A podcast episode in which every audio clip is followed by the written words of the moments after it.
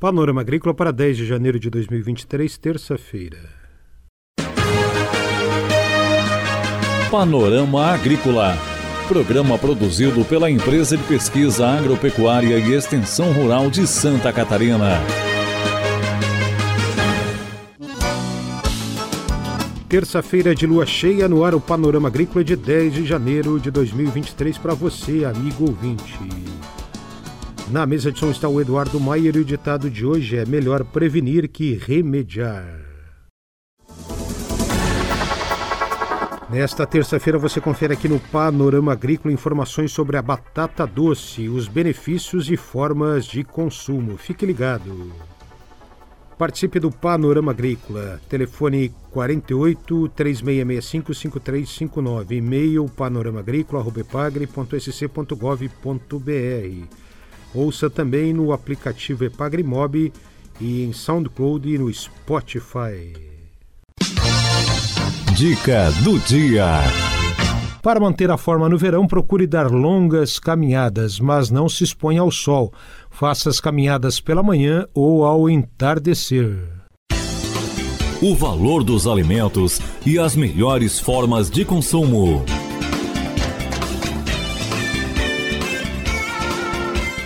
O Alimento e Companhia de hoje conversa com a pesquisadora da Ipagre, estação de Tuporanga, Cândida Manfio. Ouça como é importante consumir a batata doce. Aqui no sul, na, nos estados do sul, as melhores épocas onde a gente consegue encontrar a batata mais nova, como a gente fala, são nos meses de inverno, maio, junho, julho, por aí. Por quê? Porque a gente cultiva ela no verão, colhe ela a partir de maio, abril, e aí a gente consegue ter batatas mais novas. No entanto, no resto do país a gente tem batata o ano inteiro, porque ela é uma, é uma tem uma característica de se adaptar bem a diversas regiões, e aí eu não tenho essa dificuldade de cultivar ela, né, só no verão, como a gente tem aqui no, nos estados do sul. Quando a gente fala em forma de consumo, a, a melhor forma de consumo é cozinhar ela com casca, né? Para minimizar a perda de, de nutrientes. E aí, se eu conseguir assar ela, melhor, porque aí assim eu conservo meu beta-caroteno, minha vitamina C, meus antioxidantes, né? Minhas antocianinas, se for uma batata mais roxa. E, e aí eu consigo preservar esse, esses nutrientes. Mas a pessoa pode consumir como ela achar melhor, né? Porque tem outras formas de consumo além da forma assada, tem a forma cozida, é, tem a forma em purê, forma frita. Então, como a pessoa desejar, pode ficar bem à vontade, mas para conservar esse, esses nutrientes, né? A melhor forma seria assada mesmo. A pesquisadora Cândida Manfio destaca também os muitos benefícios da batata doce. A batata doce ela possui muitos benefícios, principalmente em relação à liberação glicêmica, né? Porque ela vai liberando mais, mais lentamente, a gente consegue também ter um controle. Por isso que a gente fala que ela é, ela é muito boa para quem tem diabetes, entre outras doenças relacionadas à, a questão do açúcar no sangue. A batata doce, ela fornece muita energia ao organismo, né? Porque ela tem um alto teor de carboidratos, ela é rica em fibra, vitamina, minerais. Além de tudo, as batatas doces coloridas, como as roxas, elas possuem muitos antioxidantes, né? As antocianinas que favorecem o que? Favorecem a proteção do organismo. E a gente também tem as batatas doces laranjas que são ricas em beta-caroteno, flavonoides e compostos fenólicos. Tudo isso ajuda a proteger as células do organismo, então a gente consegue ter um efeito melhor contra os radicais livres, né? E se torna uma alternativa muito saudável para nossa saúde.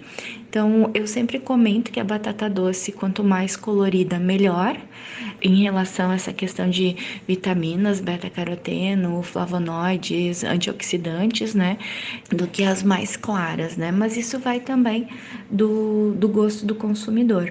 Mas só de estar consumindo batata doce já é um bem muito bom para a saúde. Cândida explica como identificar antes da compra. A questão de saber se a batata doce está boa ou não na hora da compra, sempre é bom se atentar a se ela não está murcha, né? Porque se ela está murcha, ela está com um tempo de prateleira muito longo. E aí já perdeu algum, ah, já perdeu água, já perdeu algum, é, já começou a, degra a degradar os nutrientes. Então, se a batata doce tiver tenra, como a gente fala, né? Não tiver murcha, já é uma grande, uma grande vantagem. É, em relação à coloração, isso vai depender, porque a gente tem batata doce de diversas colorações de casca, né? Então, eu sugiro, muita gente gosta de batata doce limpinha, ok, mas quanto mais ela tiver aquela terrinha, melhor vai ser a conservação. Então, com mais tempo de conservação, eu vou conseguir manter essa batata doce, né? Porque às vezes eu tirando, limpando toda ela, eu diminuo meu tempo de prateleira. A pesquisadora da IPAGRE destaca curiosidades da batata doce. As curiosidades sobre a batata doce na região Sul, em Santa Catarina, elas, elas variam, porque o que, que acontece? Eu tenho observado muito que a tendência ou a, o gosto por uh, consumir batata doce colorida ou não vai de região para região. Tem cidades que, de acordo com a colonização, eles preferem a batata doce branca por dentro e roxa por fora, ou rosa. Outras, outros lugares, eles preferem batata doces coloridas. E uma coisa que me chamou muita atenção aqui na região sul é em relação ao tamanho do tubérculo, né? O tamanho da batata. Muitas vezes, uh, o agricultor, aquele que está ali é, cultivando, ele quer produzir batatas imensas. Quanto maior a batata, melhor. E aí eles divulgam e acham isso lindo, e eu também acho, né? Porque é uma questão de, de, de, de cuidado, de preparar a terra, né? De, de ter aquele cuidado com a batata.